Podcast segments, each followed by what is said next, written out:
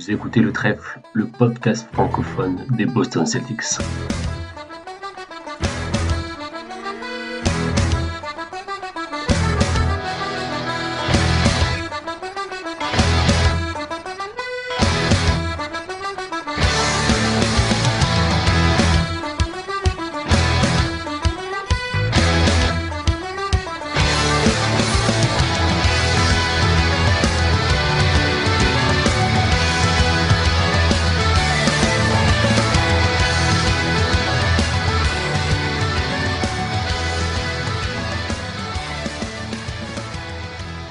Bonjour à toutes et à tous et bienvenue dans ce nouvel épisode du Trèfle. Titouan pour vous accueillir tout au long de cette émission.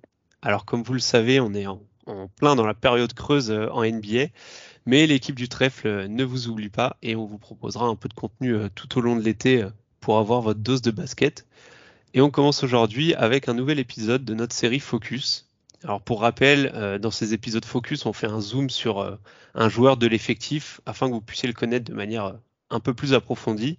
Et l'objectif, c'est aussi un peu de, démonter, de démystifier certains clichés qui collent parfois à la peau de, certains joueurs. Euh, donc voilà, on va parler de son profil pré-draft, donc à, la fac, de l'évolution de son jeu depuis son arrivée en NBA, euh, de son rôle au sein de l'équipe, de ses axes d'amélioration pour le futur, etc. Et donc pour aujourd'hui, dans ce troisième épisode de notre série Focus, zoom sur Jalen Brown. On est sur un, si ce n'est euh, le joueur le plus clivant des, des Boston Celtics, je pense. Euh, et sa récente prolongation n'a pas arrangé son image. Euh, donc pour m'accompagner dans cette tâche euh, complexe, deux collègues du trèfle. Le premier qui sera peut-être le moins tendre, mais qui sera surtout le plus à même de nous parler de John Brown à la fac, c'est Hugo. Salut Hugo, comment ça va? Ah, Salut Ditouan, salut à tous. Et salut à notre, à notre rookie. Je spoil un peu, mais voilà. Effectivement, le second intervenant, vous l'attendiez, c'est l'autre rookie du trèfle qui, daigne enfin se faire entendre dans le podcast et qui est un, addict des stats avancées. Euh, c'est Azad. Salut Azad, comment ça va? Eh ben, ça va super. Euh, ouais, désolé pour euh, avoir mis un peu de temps à éclore sur le trèfle. J'avais tellement d'autres projets en même temps, mais très content de pouvoir commenter sur, de pouvoir commencer sur sur Jalen Brown suite en plus à la à la grosse prolongation qui, vient de signer. Et Azad que vous retrouverez euh, sous le pseudo Azmat la NBA, si je dis pas de bêtises, sur Twitter. Exactement. Euh, et surtout sur euh, certains articles chez les copains de QI Basket, parce que tu écris aussi pour QI Basket. Mhm. et vous l'entendez parfois chez le Basket Lab, Dunkebdo. Voilà. Il propage un peu, il prêche la bonne parole un peu partout dans tout le podcast francophone. Alors on va commencer. Euh, petit disclaimer avant, on parlera pas du contrat de Jalen ici. Alors peut-être qu'on l'abordera dans, nos arguments, surtout en conclusion, mais euh, on va pas en revenir en long en large euh, sur sur son contrat, tout ce que ça implique. On le fera peut-être dans un autre épisode, surtout qu'on l'a déjà pas mal évoqué sur Twitter. Donc voilà, si vous voulez savoir ce qu'on en pense, savoir ce que ça implique pour la suite, n'hésitez pas à nous le faire savoir en commentaire du podcast sur Twitter. Ce sera un plaisir d'échanger. Euh, avec vous sur, euh, sur ça, mais euh, voilà, on verra si on y consacrera un épisode en particulier. ceci étant dit, je vous propose de, se lancer directement. Je vais donner la parole tout de suite, Hugo, puisqu'on va commencer par la partie pré-draft de la carrière de Jalen Brown. il sort de, de, California en Pac-12, où il évolue une saison avant de se faire drafter. À cette époque-là, moi, je scoutais pas encore les prospects. Je suis ça d'assez loin. Euh, Hugo, qu'est-ce que tu peux nous dire sur, euh, sur le Jalen Brown NCA, ses forces, ses faiblesses, son style de jeu, etc. Euh, bah, pour faire simple et pour pas être trop trop trop long dans, l'analyse, bah, si vous regardez un peu le Jalen Brown NCAA, c'est un peu tout l'opposé de, ce qu'il est aujourd'hui en NBA. C'est-à-dire qu'aujourd'hui, on a beaucoup, enfin, on a, je vais pas dire qu'on a l'image de Jalen Brown qui, joue mid-range, etc. Mais bon, c'est ce qu'il fait dans, dans, les faits. Euh, mais à la fac, c'était vraiment un ailier très très athlétique, euh, c'est-à-dire qu'il marquait euh, la majorité de ses points euh, proches du cercle, etc. Enfin, surtout dans du dans de la pénétration et, sur des finitions. j'ai envie de dire beaucoup sur du dunk justement, donc sur des définitions en, en, puissance. Et, et également, c'était à la fac, donc justement tout le contraire de ce qu'il est aujourd'hui. C'était un fort défenseur extérieur, donc il tenait beaucoup les duels, etc. On avait l'image en tout cas à la fac, euh, du, plutôt du, je vais pas dire du, du trendy parce qu'il rentrait pas du tout de, des tirs extérieurs à la fac, mais voilà, on avait une image d'un joueur euh, athlétique qui était capable de, de, tenir les duels en défense. Et c'était plus ou moins ce qu'on voyait, euh, enfin le rôle qu'on qu lui voyait en NBA. Au final, euh, on en reparlera, mais on verra que c'est finalement tout l'inverse qu'on a vu, qu'on a vu en NBA. Alors c'est marrant ce que tu dis que c'est tout l'inverse par contre, et je vais te lancer à Azad, je vais te lancer là-dessus parce qu'il me semble que toi, tu avais vu quelques points. Alors toi, tu l'as pas vu à la fac, je crois, mais par contre, tu avais, avais, lu quelques scouting reports et tu avais lu quelques points qui sont un peu similaires avec ce qu'on retrouve actuellement, notamment dans, dans la colonne défaut, on va dire. Yes, euh, exactement. Sur la colonne défaut, bah, il y avait des choses qui revenaient sur les pertes de balles et le, le fait qu'il euh, avait du mal à dribbler en fait euh, avec le, enfin dans le trafic, qu'il perdait souvent la balle et qu'il avait du mal à prendre des, des bonnes décisions, même en contre-attaque. Et du coup, euh, il, disait euh, dans le NBADraft.net qui dit que il y aura sûrement un besoin qu'il apprenne à, à jouer off-ball pour être plus efficace. Et du coup, quand j'ai lu ça, je me suis dit tiens, c'est marrant. J'ai l'impression de que depuis 2016, en fait, ça avait déjà été un peu évoqué. Euh, les, les, les limites qu'il pouvait avoir à la création et que peut-être qu'il serait vachement plus utile et plus efficace off-ball. Euh, donc euh, je pense qu'il y avait déjà un petit truc là-dessus qui correspondait au joueur qu'il est actuellement. Et l'autre truc que j'avais vu, c'est qu'il perdait déjà plus de ballons qu'il faisait de passes décisives. En, sur sa saison NCAA, du coup, il a fait 68 passes décisives et il a perdu 105 ballons. Euh, donc c'est un ratio qui est négatif. Et, euh, et c'était c'était le cas en fait sur ses premières saisons NBA. Euh, là maintenant ça c'est un peu plus à l'équilibre. Il fait quasiment autant de passes décisives que de qui perdent ballon. Mais du coup il y avait déjà ces problèmes en tout cas de ce côté-là qui semblaient apparaître. Ok ouais. Et, et du coup toi qui forcément l'a plus vu jouer depuis son début de carrière sur sa partie rookie sophomore, tu est-ce que tu as l'impression qu'il y a, eu quelque chose qui a changé ou au final il a joué comme ce qu'il faisait à la fac euh, d'après ce que tu as lu? Euh, non, bah, il y, a déjà vachement plus de, de, shooting et de création qui sont arrivés qu'il n'avait pas du tout, euh, en tout cas qui n'étaient pas annoncés comme quoi il l'avait à la fac et non plus il l'avait pas sur les premières saisons. Euh, mais c'est en fait l'évolution, je pense qu'elle est vraiment venue bah, après l'épisode euh, après l'épisode Kyrie. Je pense qu'on a eu on a eu le droit à deux Jalen Brown parce que les, les, premières saisons il avait quand même un jeu vachement stéréotypé. Euh, il avait déjà il avait des bons problèmes de handle, le, le shoot était pas très bon. Donc euh, peut-être que les premières ouais, les premières saisons de Jalen Brown correspondaient un peu plus à l'idée qu'on en avait à la, à la fac. Et c'est après le, le départ de Kyrie partir de 2018 du coup, euh, 2019 qu'il a pris un petit peu qu'il a pris un petit peu un virage euh, dans sa carrière. Ça marche. Et toi Hugo, alors du coup euh, Azad en a on a parlé euh, rapidement euh, le le Jalen Brown du début de carrière et surtout la partie euh, post post toi qui l'as vu jouer à la fac, est-ce que tu as, as vu des améliorations dans des dans des secteurs particuliers ou est-ce que c'était est-ce qu'il y a vraiment eu des améliorations où tu t'es dit ok ça je pensais pas euh, typiquement le shoot par exemple est-ce que tu t'es dit ok je pensais pas qu'il pourrait avoir ce shoot là ou euh, c'était des améliorations qui étaient attendues? Euh, oui forcément. Bah, comme Azad l'a dit on a vu déjà beaucoup d'améliorations dès, sa première année. J'ai le souvenir je sais pas si, si vous vous en rappelez mais d'un match de saison régulière à l'époque en saison rookie de mémoire, c'était contre Detroit, où, euh, alors, je sais, j'ai plus le scénario du match, etc. Mais je sais que dans le money time, justement, il rentre, euh, alors je sais plus si c'est un ou deux, mais euh, tire à trois points très important dans le corner. Et on avait vu justement à l'époque que sa mécanique avait profondément changé par rapport à, la fac, et euh, c'est ce qu'il disait dans, les interviews. Je sais pas si c'est lui ou si c'est Brad Stevens qui en parlait ou Danny Henge même peut-être à l'époque qui en parlait, mais il disait que le shoot était son principal chantier, mais au final qu'il euh, y avait tout à tout à reconstruire. Et justement, bah, à commencer par la mécanique, et c'est ce qu'il avait fait dès, dès, sa saison rookie. Euh, et donc, on a vu euh, très rapidement, donc euh, là, je parlais de ce match face à face à Detroit, mais euh, globalement, dans sa saison rookie, on a vu des améliorations. Même en playoff, il été capable de, de contribuer. C'est la saison où, bah, pour voilà, les, les auditeurs vont s'en souvenir, c'est la saison où on a joué cette série de playoffs assez incroyable contre Washington. Et, et oui, dès les playoffs, il a contribué un petit peu. Donc sa saison rookie, finalement, il était plutôt dans la continuité de ce qu'il faisait à la fac, dans le sens où c'était un ailier euh, athlétique, fort défenseur. Donc là, il était vraiment utilisé euh, dans ce rôle-là en sortie de banc. Par contre, euh, c'est vrai que la saison, dès sa deuxième saison, en fait, il y a eu un petit shift où on l'a utilisé plus, enfin toujours dans, dans, la, dans, la, même veine hein, de, dans, la finition, etc. Mais on l'a vu capable de faire de plus en plus de choses, notamment en attaque, capable de de porter un peu le ballon, faire d'autres choses, enfin des choses qu'on ne, qu'on n'avait jamais vu faire finalement.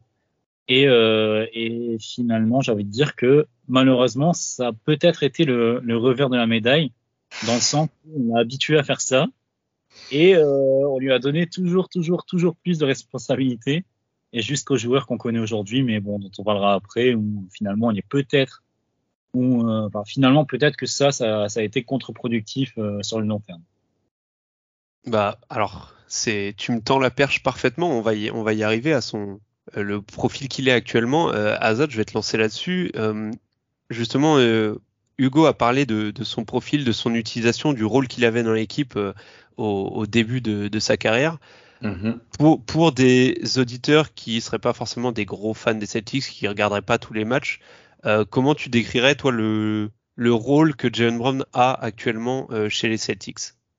Euh, avant de parler de l'actuel, je pense qu'il y a un truc en plus à, noter sur ce qui s'était passé avant, c'est qu'il a eu des rôles un petit peu, je pense, qui ont, qui ont été assez bâtards.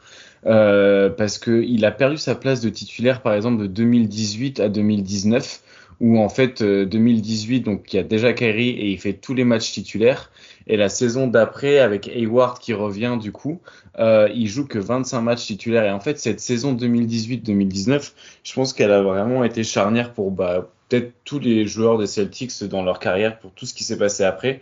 Et c'est là où il a pris peut-être les, les, les, pires habitudes que Hugo euh, disait. Et on voyait déjà qu'il avait cette volonté vraiment de vouloir jouer l'initiateur alors qu'il n'en avait pas forcément euh, les capacités. Et, euh, et, du coup, bah, ça nous amène à la question que tu m'as posée, le rôle qu'il a aujourd'hui, euh, où maintenant il a un rôle du coup beaucoup plus d'initiateur, euh, il porte beaucoup plus la balle. En fait, l'équipe de Boston, faut se dire qu'elle est construite autour de deux wings qui euh, font beaucoup de 1 contre 1 et qui utilisent le spacing autour d'eux pour punir le 1 contre 1, mais ça reste deux wings qui n'ont pas un très bon handle. Du coup, ça a quand même des limites, mais c'est en gros, c'est un initiateur à côté de, Jason Tatum. Qui, il a pas autant, enfin, il fait pas autant, il a pas autant de responsabilités, mais presque au final, en termes d'usage, ça, ça, ça, se correspond beaucoup. On parle quand même, enfin, moi, je pensais pas qu'on arriverait aussi haut en termes de usage, mais Jalen Brown est à plus de 30% d'usage sur, euh, sur le, sur cleaning de glace. C'est le 96e centile pour un wing, donc c'est vraiment un, c'est vraiment devenu un joueur qui initie énormément et euh, qui, euh, qui porte énormément la balle. Et après, sur différents types de finitions, donc il fait pas mal de drives, il fait plus de, de 11 drives par match et aussi pas mal de pull-up. Il en a fait euh, plus de 400 cette saison, euh, des pull-ups. Et ça, c'est un truc qu'il a vachement ajouté à son jeu qu'il n'avait pas du tout avant. Euh, alors, malheureusement, pas avec une très très grande efficacité. On est sur 46% d'effectifs field goal sur les pull-ups. Donc euh, c'est au niveau de Terry Rosière. Voilà. Donc euh, pour situer un petit peu où il est en termes de, talent là-dessus, mais en tout cas c'est il le fait, il le fait beaucoup plus qu'avant. Euh, et du coup, c'est devenu un, initiateur d'attaque. Et après, défensivement, le rôle, euh, je voudrais pas le comparer à une passoire, mais vraiment sur les, sur les extérieurs, ça, il a vraiment, il est vraiment sur courant alternatif. Euh, de, de, concentration et c'est quand même très pénalisant et c'est des choses qui étaient déjà remontées aussi pendant le, le scouting en lisant les scouting reports qu'il y avait eu il y avait déjà ces problèmes de concentration en défense donc c'est pas quelque chose qui est lié à son volume qui a augmenté ça fait partie des défauts intrinsèques du joueur qui est pas concentré off-ball en fait. En fait, c'est un défenseur qui est neutre, on va dire on-ball et qui peut montrer des, bons flashs, mais ça reste quand même pas un très bon défenseur. Enfin, il y a rien d'exceptionnel sur sa défense on-ball et off-ball, c'est un défenseur négatif. Vraiment, c'est euh, c'est problématique pour le collectif, en tout cas défensivement, d'avoir Jalen Brown sur le terrain. Et t'es un petit peu, bah, tu vas pas le cacher parce que c'est pas vraiment un défaut euh, physique qu'il a, mais c'est juste que tu dois rattraper un petit peu ses, ses manques d'attention. Je crois que ça, ça arrive, ça arrive au moins une fois par match euh, que tu as une bonne défense des Celtics et d'un coup en fait euh, tu te prends euh, un lay-up tout simple parce que bah, Jalen Brown s'est fait euh, avoir sur un cut backdoor de, de son joueur en fait de son vis-à-vis et qui fout en l'air toute la défense que, que l'équipe a faite juste avant. ça marche, Hugo. alors Azan nous a parlé surtout de, de, ce que Jalen Brown savait faire et a immiscé un peu les, les petits défauts. Pour toi, c'est quoi justement les, gros soucis de John Brown par rapport à, son utilisation? Alors Azan nous a dit voilà c'est un c'est un ailier, un initiateur. Est-ce que justement euh, c'est pas ça le problème avec John Brown, c'est le fait que ce soit un initiateur alors que on, l'a vaguement euh, on en a vaguement parlé, mais il a un handle assez euh, assez cata, euh, il a un passing qui est pas exceptionnel non plus. Est-ce que c'est pas ça le problème en fait chez Jalen Brown? Bah, le le principal problème avec Jalen Brown, j'ai envie de dire, c'est dès qu'il a le ballon dans les mains, en fait. C'est, moi, en fait, ce que, ce que j'aime dire euh, quand je parle de Jalen Brown, c'est que l'idéal, c'est vraiment qu'il ait le ballon le moins possible dans les mains. Je sais pas si euh, Azad peut-être aura la réponse, s'il y a une stat euh, sur le temps de possession de chaque joueur, mais je serais très curieux d'avoir le temps de possession de Jalen Brown parce que j'ai l'impression que des fois, c'est vraiment, il phagocyte vraiment nos attaques en fait, où il garde vraiment trop le ballon et euh, c'est surtout sur demi-terrain quand, quand on n'a pas Tatum et, et quand on n'avait pas Smart à l'époque. Hein. C'est vrai que parfois il avait quand il devait mener à seconde unit, etc. C'était vraiment euh, assez criant ce défaut-là. Je pense que c'est son principal problème. En fait, Jalen Brown dans, dans l'idéal, c'est vraiment, euh, bah, comme on l'a dit, c'est un, un, joueur de fin de possession. C'est là où il serait le meilleur. Et, euh, et oui, donc le principal problème, c'est en fait dès qu'il a le ballon dans les mains, il essaie souvent d'en faire trop. Et en fait, euh, ça, ça met en, en lumière ces, ces, autres défauts que sont bah, son, son handle évidemment et euh, sa, ses lectures de jeu slash decision making quoi. Dans le sens où euh, bah, très souvent, majoritairement, j'ai envie de dire euh, la majorité du temps, il va prendre la mauvaise décision, c'est-à-dire perdre un ballon, prendre un tir pas forcément euh, idéal, alors que bah, finalement il aurait il y aurait mieux à faire. Évidemment, c'est facile à dire après coup, mais je pense que même sur le sur le moment, on, on est beaucoup à serrer le point en disant mais il y avait mieux à faire. Quoi. Et je pense que ça, c'est deux, les deux défauts principaux de Jalen Brown. Donc le handle, bon ça, ça se travaille. Encore une fois, on n'a pas parlé, mais il y a quand même deux étés où il n'a pas eu l'occasion de travailler. Enfin surtout un où euh, il a été blessé au poignet, etc. Bah, avant la, la série face à Brooklyn, on, on perd en playoff là, encore en 2000, 2021, l'année après 21, ouais. ouais. Euh, donc cette année-là, il est blessé, donc il peut pas travailler l'été. Donc forcément, le dribble s'en est ressenti. Et l'été dernier, je pense qu'il a privilégié d'autres choses. On l'a vu euh, dans, dans, une piscine. Personne n'a compris pourquoi, mais voilà. Donc, je pense que il a privilégié la natation synchronisée. Voilà, la synchronisée, ce que, ce que je disais sur, sur Twitter. Mais euh, mais non, euh, je pense que le handle, encore ça, j'ai envie de dire, c'est sauvable. Donc il peut faire quelque chose. Par contre, le decision making, on sera toujours, euh, enfin, ça changera pas du jour au lendemain. On va pas, on va pas se le cacher. Donc euh, la solution, c'est justement le cacher, euh, l'intégrer au maximum en fin de possession et essayer de limiter son impact dans le, dans le decision making, donc dans, le, dans la mise en place, comme Azad le disait. Mais, du coup, euh, alors avant qu'on passe sur euh, justement la partie euh, axe de progression et un peu le futur que tu as évoqué brièvement, alors c'est quelque chose qui n'était pas du tout prévu dans la trame, mais là je viens d'y penser. on parle d'un ailier, vous me parlez d'un ailier initiateur, mais qui finalement serait plus valuable, si je peux utiliser ce terme-là, enfin aurait une meilleure valeur pour l'effectif s'il était utilisé en seulement en finisseur, en bout de chaîne en gros, est-ce que euh, vous avez des noms de joueurs de euh, NBA qui ont un peu ce profil-là que Jalen Brown a, avec euh, même plus ou moins les mêmes qualités, mêmes défauts, et enfin qui ont un peu le, niveau All-Star, parce que Jalen Brown a quand même un niveau All-Star, mais qui du coup doivent jouer sans ballon? Je sais pas si vous avez, je, je, réfléchis comme ça, j'ai pas trop de, de joueurs avec ce jeu-là. Je sais qu'il est beaucoup. Bain? Desmond Bain, il a, avec un joueur qui a un aussi gros volume que Jamorant, par exemple, qui a plus presque 38%, je crois, de tête euh, sur cleaning de glace en volume, Jamorant, en, en usage. Desmond Bain, il, il, est quand même pas mal off-ball. Alors en plus, bon, il pourrait, lui, lui c'est l'inverse par exemple. Desmond Bain, ce serait un, c'est un mec qui est beaucoup utilisé off-ball, qui mériterait presque d'avoir plus le ballon dans les mains, tellement il est efficace. Mais euh, voilà, je pense que c'est peut-être quelque chose qui s'en approche. Il a signé un gros contrat, donc euh, on peut peut-être pas dire qu'il est All-Star, mais il a quand même signé un contrat de futur All-Star, disons. Donc euh, je sais pas si ça correspond un petit peu à l'idée que tu, tu cherchais.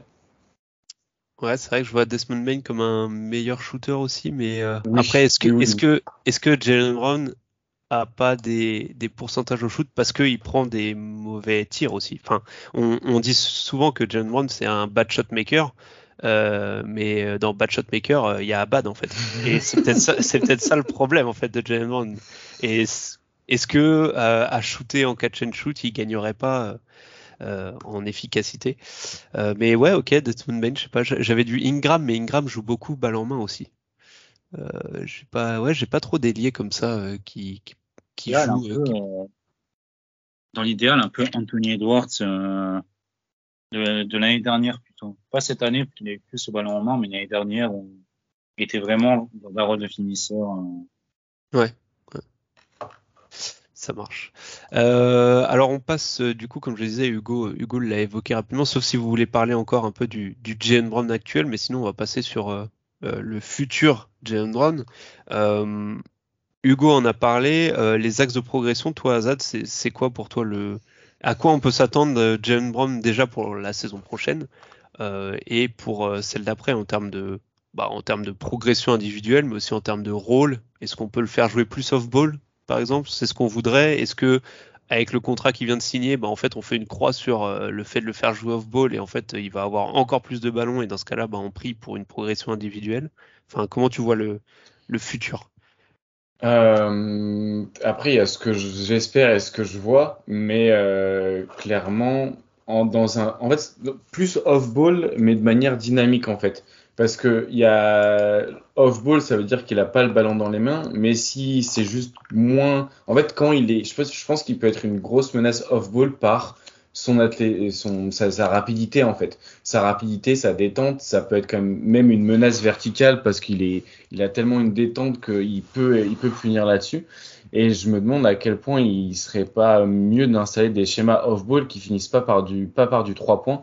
Son catch and shoot, tu vois, il est à 33% euh, cette saison, par exemple, à 3 points, sur euh, 4, 4 tentatives par match de catch and shoot. Donc, sur un volume qui est quand même conséquent, c'est quand même pas très efficace. Et euh, sur le pull-up à 3 points, c'est pas non plus ça. Donc, euh, comme on l'a dit tout à l'heure, il a, ouais, il a 32% à 3 points sur pull-up. Donc, en fait, euh, l'utiliser, moi, je, préférais utiliser le spacing de Boston pour avoir des lignes de cut et des lignes de drive où il a juste à, dribbler qu'une fois ou deux pour, pour pouvoir y aller. En fait, le problème pour moi, c'est qu'il est trop initiateur, il est trop à l'origine et il reçoit le ballon ou le, de manière arrêtée. Et en fait, c'est un joueur qui est tellement rapide et athlétique que pour moi, ils doivent recevoir le, le recevoir le ballon de manière dynamique. Euh, il y a une vidéo Chose de qu'on Ben- voit, euh, je, je me Ouais, vas-y, vas-y. de te couper, mais chose qu'on voit, qu'on voyait de temps en temps, qu'on voit de temps en temps, à quasiment à chaque match ou un match sur deux, t'as un ou deux cuts de Jalen Brown euh, qui surprend son adversaire et euh, bah, Smart par exemple euh, le servait pas mal comme ça et où en fait il avait juste à monter au cercle après. Mais Ouais. euh, ça on devrait le voir euh, 5, 6, 7 fois par match et en fait on le voit que, euh, que une fois, quoi. une fois tous les deux matchs. et euh, utiliser son tu vois utiliser le, le spacing pour pouvoir pour pouvoir attaquer en fait ça tu vois si en off ball tu, tu, lui envoies le ballon dans le corner parce que bah, du coup le défenseur il va être obligé de close out parce que ça reste un, un shooter que tu respectes un stampede où du coup il recevrait le ballon en mouvement et il repartirait directement pour punir ça et le dernier truc pour moi qui est qu'il faut euh, qu'il faut euh, qu'il faut corriger c'est son incapacité à aller sur la ligne des lancers francs.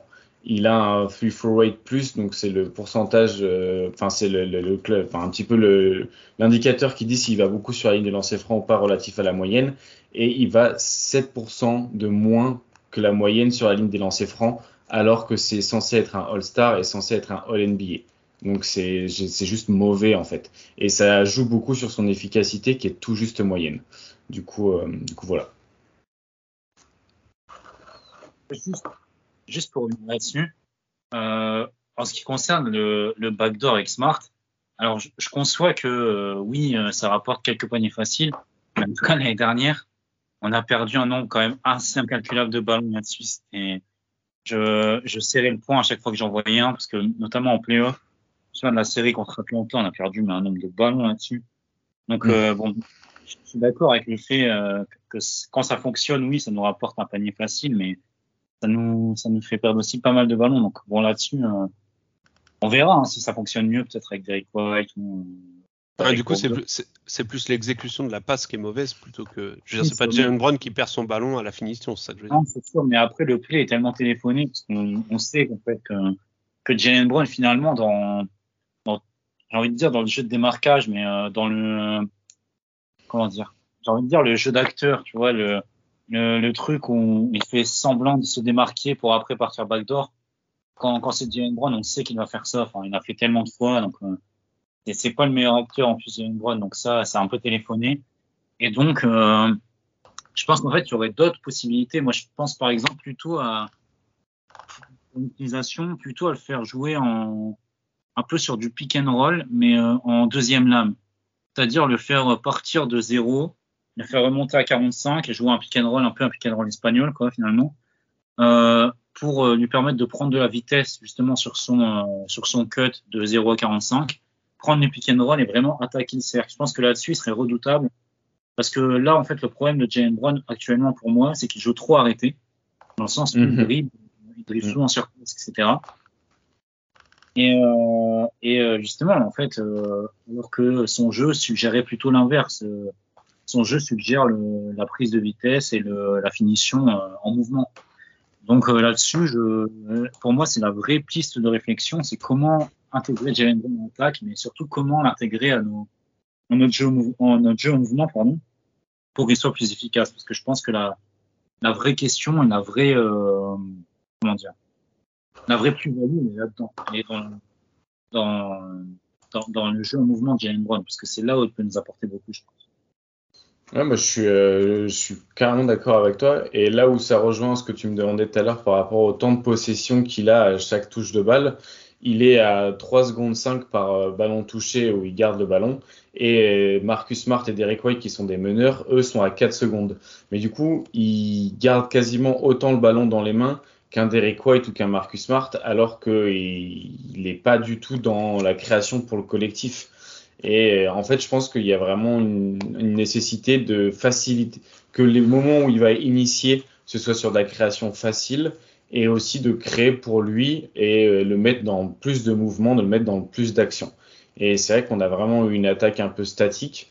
Là où Jason Tatum, ça le pénalise moins parce qu'il a plus de talent et il a, il a quand même une meilleure capacité de drive, il a une meilleure capacité d'aller sur la ligne des lancers, il peut mieux pull-up. Mais, euh, mais clairement, euh, je pense qu'il faut faciliter la vie de Jalen Brown. Et je pense que c'est aussi de la faute du coaching staff si on voit autant les limites de Jalen Brown. Je pense que c'est bien aussi de rappeler que, enfin, il est pas, il fait pas tout tout seul et que s'il fait certaines choses, c'est, c'est parce qu'il est, il est coaché de, de cette manière-là. Donc il y a quand même euh, quelque chose à faire aussi de ce côté-là. Il y a pas, c'est pas que de la faute de Jalen Brown, quoi. Ça marche. Donc du coup, c'est plus, on est plus sur des progrès euh, dans l'utilisation que que dans Mhm. la progression du joueur en lui-même. Euh, juste petite parenthèse, donc comme ça, bon, les, les auditeurs seront au courant. Euh, Hugo doit nous laisser. J'ai une petite question pour toi, Hugo, avant, et je la poserai après à, à Azad quand tu seras parti. Euh, il y a eu beaucoup de débats sur Jalen Brown. Est-ce que quel joueur c'est? Est-ce que c'est un franchise player ou pas? Est-ce que c'est un top 20 NBA ou pas? Euh, Juste comme ça, là, c'est on, on sort, on sort de l'analyse. Hugo, toi, euh, pour toi, Jalen Brown, c'est quoi? Top 20 Top 25 NBA Top 30 Top 15 Ah, tu veux, veux vraiment que je veux faire des, des DM salés, toi. Ça dépend, en fait. Intrinsèquement, je pense que ça peut être. S'il corrige euh, ses défauts, mais actuellement, en tout cas sur la saison écoulée, pour moi, c'est un. Ouais, 35. Ok, C'est entre 30 et 35, je pense. Ça marche. Bon. Voilà, sur ce, Hugo, euh, on, te souhaite une bonne après-midi. et euh, tous ceux qui veulent, euh, qui veulent incendier Hugo en DM, faites-vous plaisir. Je, je, mettrai son compte Twitter sous le, sous le tweet du trèfle. Je vous attends. Allez, salut Hugo. Salut. Euh, du coup, Azad, euh, alors oui, donc je disais plus une progression dans le rôle, euh, mais donc pour toi, Jalen Brown, il y a quand même des axes de progression individuels. On, disait le handle ou, même le, le shoot, mais est-ce que, enfin, quoi que le shoot, il est pas si mal, même si cette saison il est un peu moins bien, mais est-ce mm. que au final, enfin, Jalen Brown d'un côté, il a que 26 ans, mais d'un autre côté, il a déjà 26 ans. Je sais pas si tu vois ce que je veux dire, dans le sens où euh, ça fait quand même, c'est quoi, sixième, septième saison dans la ligue. Euh, est-ce que s'il devait pas progresser au handle, ce serait pas déjà fait? Bah, c'est surtout qu'il a déjà progressé au handle en fait. Quand tu vois d'où il part, en fait, c'est le produit brut de base qui était quand même très loin de ce qu'on a déjà. Hein. Je pense qu'on peut quand même être content du Jalen Brown actuel quand on voit euh, ce que c'était à l'origine. Euh, dans ces années fac, du coup, de ce que j'ai lu, et même dans les premières années de où il était en NBA, où c'était quand même vraiment pas fameux. Mais pour moi, il y a une question de, de mieux l'utiliser de manière plus intelligente et euh, tu vois, peut-être encore plus l'inviter à faire, à, faire de la transition et le laisser peut-être que l'initiateur sur ça. Il a vachement progressé en transition cette année. Il est à 1, il a 1.25 sur, euh, sur par, par transition. C'est un des meilleurs scores NBA. Genre, ça fait partie vraiment de l'élite en transition. Et en plus, il est c'est un des mecs qui a le plus, un des plus gros volumes en transition. Donc, tu vois, là-dessus, il y a vraiment des trucs intéressants. Sur cut aussi, il est vachement efficace. Euh, donc, sur tout ça, il est grave bon. Et en isolation, c'est pas terrible. En, quand il, il, joue le rôle du ball handler, c'est pas terrible non plus. Mais en fait, je pense que c'est les limites de son jeu. Et je, je vois pas individuellement ce qu'il pourrait faire mieux à part, euh, tu vois, s'il pourrait progresser au shoot et passer devenir un joueur à, à 40% en moyenne, ce serait, ce serait, ce serait incroyable. Mais en fait, avec la typologie de shoot qu'il a, euh, c'est pas possible. En fait, pour moi, c'est progrès même à la vision du jeu qui sont vachement nécessaires. Je, je pense que tout ça viendrait avec une meilleure utilisation. Et en fait, je pense qu'on essaye de faire, euh, tu vois, on essaye de, de pousser une, une voiture trop loin dans les performances et ça, ça en fait c'est pour ça que ça merde quoi.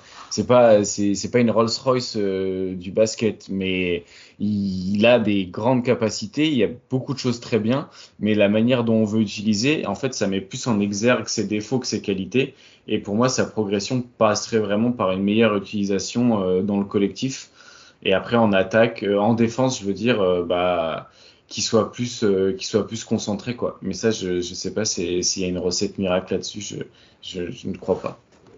Est-ce que ça viendrait pas comme tu l'as un peu évoqué de d'un problème de compréhension du jeu euh, qui du coup euh, on le voit en attaque et en défense. Je me souviens d'une je crois d'une interview il me semble que c'est Marcus Smart qui disait que au tout début dans ses premières saisons John Brown quand il faisait des entraînements et qu'on lui disait qu'on lui disait oui n'accélère pas euh, ou calme le jeu. En fait, lui, il accélérait, il faisait l'inverse et il se justifiait en disant mais justement les adversaires vont entendre que mes coéquipiers, mes coéquipiers disent n'accélère pas.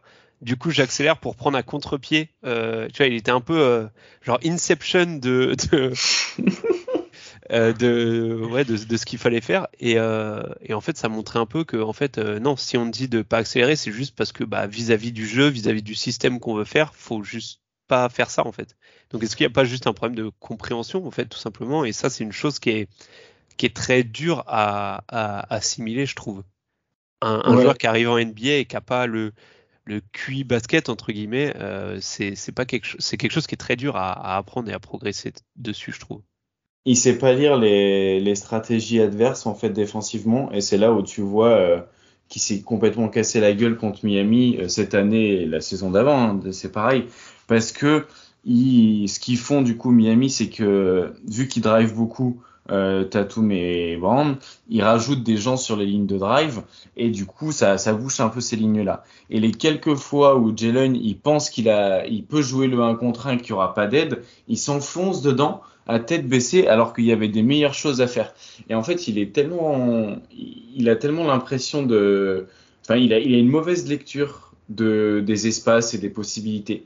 Et en fait, je pense c'est parce qu'il sait pas faire beaucoup de choses et, euh, et qu'on n'a pas assez diversifié son jeu euh, loin du ballon. Et du coup, bah, il s'enferme très vite dans des, dans des choses. Et là, il, il y a un match de 2022 où genre il perd 7 ballons et c'est 7 fois la même action, quoi. Et genre, tu dis, il faut en perdre, faut que t'en perdes combien des ballons pour comprendre que ils, ils, ils, savent ce qui va se passer en fait. Et euh, ouais, il y a un vrai manque de, un peu de fil pour euh, pour le pour le jeu et pour les, les lectures des, des, défenses adverses et des tactiques adverses quoi. Il y, a un, il y, a un match en 2023 où il a perdu 7 ballons aussi. Hein. Ouais, ouais, bah c'est l'annuel, la, quoi. Genre, ouais. Ok, ça alors, avant que je pense qu'on a fait un, un, bon petit tour, ça a été assez rapide, on a un petit peu de temps. Avant, euh, alors je vais te poser la même question que j'ai posée à Hugo tout à l'heure, mais avant ça, euh, on a quand même sur euh, ce, dans ce podcast, mais aussi de manière générale, on a quand même beaucoup critiqué Jalen Brown. Est-ce que pour les, les, fans de Jalen Brown, tu voudrais dire avoir des petits mots un peu plus gentils et plus optimistes pour redorer un peu le blason de Jalen Brown? Euh, bah déjà, clairement, euh, comme j'ai dit tout à l'heure, c'est un des meilleurs joueurs NBA sur transition. Et en sachant que la transition, c'est vraiment une partie super importante de, bah, l'environnement NBA. Et peut-être qu'il y a quelque chose à aller, jouer là-dessus, de, de, bah, de encore plus générer des transitions pour pouvoir utiliser ça à, à bon escient. Euh, il y a beaucoup de trucs positifs. Hein. En fait, moi, j'ai vraiment plus de problèmes avec l'utilisation le, qu'avec le joueur c'est quand même un mec qui a réussi à, arrive à avoir 30% de volume et à être euh, efficace au niveau de la moyenne.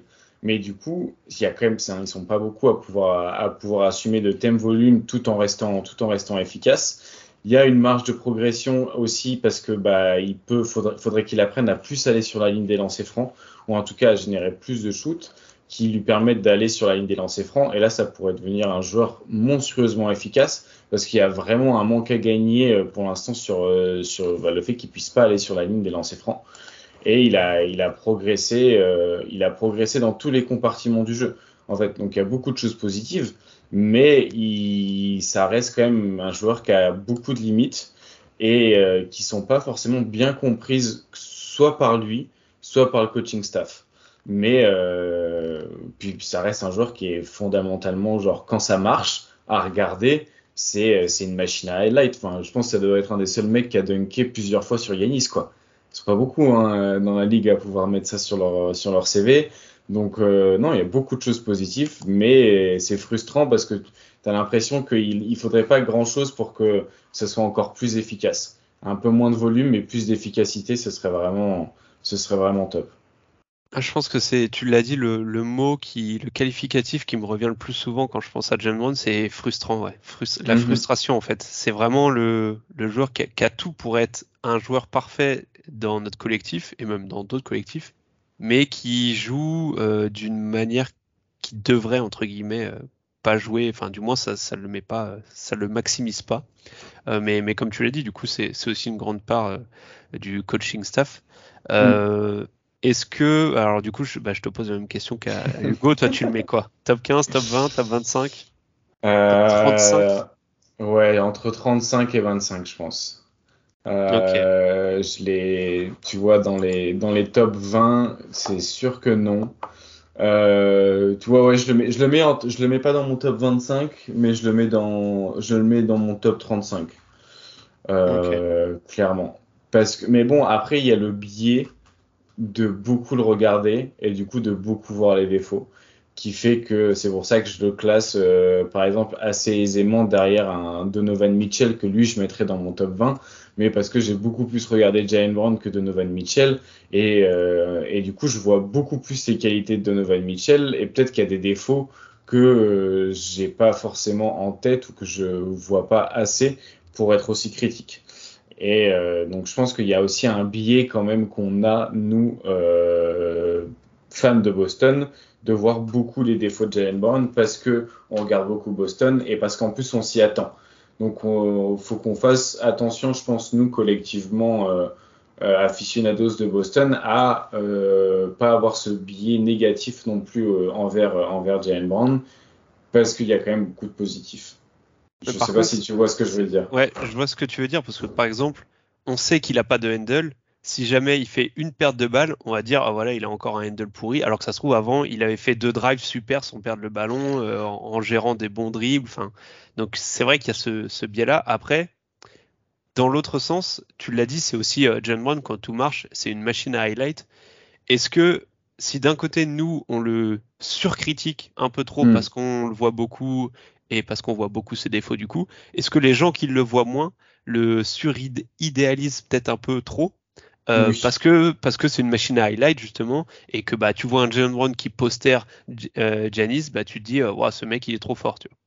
Il y a, peut-être ce biais là aussi dans l'autre sens. tu vois. Il y a ce biais-là et il y a le biais euh, de les gens sous-estiment l'impact positif de Tatum. Et du coup, quand ils font leur classement de top euh, 20 ou top 30, ils mettent peut-être Tatum trop bas et Jalen Brown trop haut parce que ils ont euh, ils ont cette image un petit peu que c'est un duo euh, presque à armes égales alors que vraiment pas du tout. Vraiment, c'est pas du tout le cas. Mais euh, quand je vois des, des top 15 un petit peu, là, il y a le Dunkebdo qui fait le DH20 et du coup, il y a des gens qui Ouais. affichent leur vote. Quand je vois euh, Jalen Brown top 15 et un Tatum à peine top 10, je suis là, genre, mais non, c'est, c'est, c'est pas ça. En fait, je comprends parce que c'est, c'est un peu comme ça qui, qui, que le produit euh, des Jays est, est vendu, en fait. Mais c'est pas du tout la réalité. Et euh, je pense qu'il y a un autre biais qui est resté coincé dans la tête des gens, c'est de penser que Jalen Brown a fait des meilleures finales que Jason Tatum en 2022. Et, euh, Ouais, et ça c'est voilà, ouais. on pourra rien y faire. Mais ça, c'est un truc qui est bon, je vais pas citer de nom, mais je- j'ai j'ai fait l'erreur de regarder un, podcast autrefois qui, disait que qui, répétait ça et qui utilisait comme argument pour classer Jalen Brown, euh, bah, c'était au-dessus de Donovan Mitchell, tu vois. Et en disant oui, en plus, il a fait des meilleures finales que Jason Tatum en 2022. Alors, en plus que ce soit un argument faux, c'est un argument qui date d'un an. Donc, euh, enfin bon, bref, c'est il y a un biais là-dessus aussi des gens qui suivent Boston de loin. Donc euh, voilà, je pense que Jalen Brown il se situe entre les deux, entre comment les gens qui suivent pas Boston pensent qu'il est et les gens qui regardent trop Boston pensent qu'il est. Je pense qu'il il- il se, glisse un petit peu entre les deux. Mais je pense qu'en plus, euh, mais ça c'est de manière générale, c'est pas que sur John Brown, mais je pense qu'on, même si on le voit de, enfin, de plus en plus de gens parler de d'efficacité, de true shooting, de voilà, de toutes ces stats avancées, euh, je trouve qu'on a tendance sur Jalen Brown et sur beaucoup de joueurs, sur la NBA de manière générale, à trop se focaliser sur euh, le nombre de points par match, euh, voilà, c'est, Mm.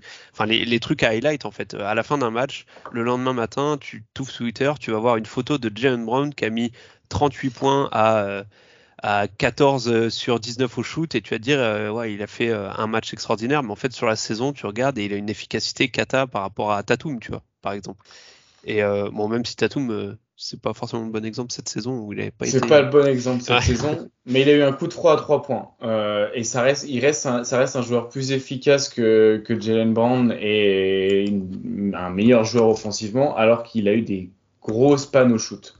Je trouve qu'on Euh, sous... enfin ce que je veux dire c'est que je trouve qu'on sous-estime beaucoup l'importance de l'efficacité en NBA et c'est quelque chose qui, qui fait grandement défaut à Jalen Brown.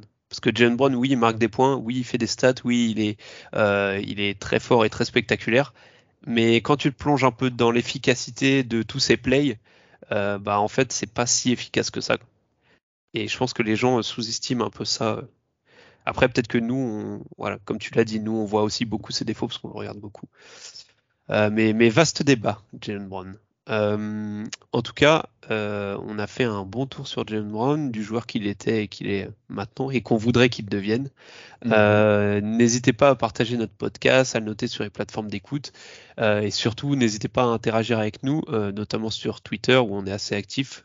Dites-nous ce que vous pensez de Jalen Brown qui, on l'a dit, est un joueur qui fait beaucoup réagir, on le sait. Donc, euh, donc voilà, on prendra du temps avec plaisir pour euh, vous donner notre argumentaire et écouter le vôtre. Et en plus, comme tu l'as dit, Azad, on, on le mettra euh, dans le lien de la description. Mais euh, en ce moment, il y a les compères de Dunk Hebdo qui euh, qui ont ouvert les votes pour le, le DH20, donc le, le top Mm. 20 des, des joueurs NBA. Euh, donc on, on mettra le lien euh, dans la description, mais n'hésitez pas à aller y faire un tour et à, à placer euh, Tatum euh, top 3 euh, et à faire rentrer James Brown dans votre top 15 si vous voulez. Euh, en tout cas, Azad, je sais pas si tu veux rajouter quelque chose. Euh, non, qu'il faut pas hésiter à aller chercher juste plus loin que les, les, chiffres de points par match quand on veut regarder, quand on veut parler de Jalen Brown, et qu'il faut que dans la vie, pour euh, comprendre le basket, il faut regarder les matchs aussi. Pour, pour, pour parler de tout le monde d'ailleurs, hein, pas que de Jalen. oui, oui, oui, non, oui, pour parler de, de manière générale. Mais je pense que bon, on divague un peu, mais je pense que il y a de plus en plus de, de médias et même de, de particuliers sur Twitter, de, de personnes individuelles euh, qui euh, s'intéressent de plus en plus aux stats avancées, à regarder des films, regarder des matchs, euh, mm-hmm. et ouais, s'intéresser un peu plus au pourquoi on fait ce play là, pourquoi c'est plus rentable que ce play là, etc. Le nombre de points par match plutôt que regarder euh, le pourcentage ou le nombre de, enfin le point par possession pardon euh, et le point par play que euh, regarder le nombre de points par match ou ce genre de truc. Donc, je pense que ça, ça se démocratise petit à petit et, et c'est, c'est tout, tout bénéf, je pense, pour, euh, pour le Twitter game. Et même clairement. Le, clairement, clairement. francophone. Et puis en plus, il y a plein d'outils à disposition qui sont gratuits. Enfin, basketball référence, euh, c'est une base quand même vraiment folle pour quelque chose qui est gratuit. Et, le site NBA, le site NBA et Basketball Référence, tu as quand même deux sites gratuits et avec des bases de données assez immenses. Après, Cleaning the Glass, il me semble que c'est payant. Ouais, c'est payant. mais, euh, mais oui, déjà, euh, le site NBA et Basketball Référence, tu fais déjà beaucoup, beaucoup de trucs avec. Tu fais beaucoup de trucs. En plus, Cleaning the Glass, il propose juste certains, certains modèles et en fait, il, il bah, il nettoie un peu la donnée en enlevant le garbage time et tout, mais tu peux faire les mêmes analyses sur, euh, sur le site de la NBA. Il faut prendre un peu le temps. Il y a des histoires de filtres un peu qu'il faut arriver à, naviguer, mais tu peux vite t'y retrouver et euh, avec, si tu, avec une recherche Google, tu tapes ce que tu recherches et ça te renverra vers le lien de la base de données NBA qui, qui correspond. Donc euh, il n'y a même pas besoin de savoir exactement comment le site est construit, tu peux juste utiliser Google et te balader là-dedans. Donc donc voilà, il faut pas hésiter à prendre le temps d'aller regarder un peu plus loin que, que les points par match. On a dit qu'on ferait, ferait peut-être d'autres épisodes hors série euh, pendant, pendant la, la, trêve de la NBA, donc on, va voir. Peut-être qu'on fera un hors série. Euh, on avait évoqué entre nous peut-être un hors série sur le CBA, le nouveau CBA, l'impact que ça aura mhm. pour les Celtics. Peut-être qu'on en fera un sur, sur euh, comment analyser un match ou un joueur euh, sur les stats avancées, on verra. On verra. C'est des idées, ça peut être intéressant. Euh, Azad, je te, je te remercie pour ton expertise et ton temps. Euh, et, et, je te dis euh, à la prochaine. À ça très bientôt. C'était pas trop dur, premier, premier podcast au trèfle. Ça va, ça va. J'ai un peu de stress pour mon premier game, mais j'espère que j'espère que j'ai pas foiré. ça va. Je pense. On verra ce que les auditeurs en pensent, mais t'as été à la hauteur. Euh, allez, bah, du coup, je te dis à la prochaine. Ciao. Yes, ciao. About a two second difference between the shot clock and game clock.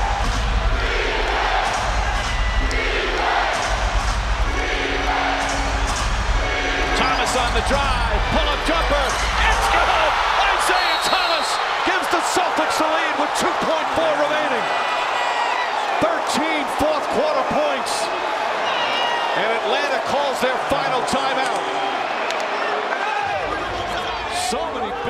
for both teams checked out.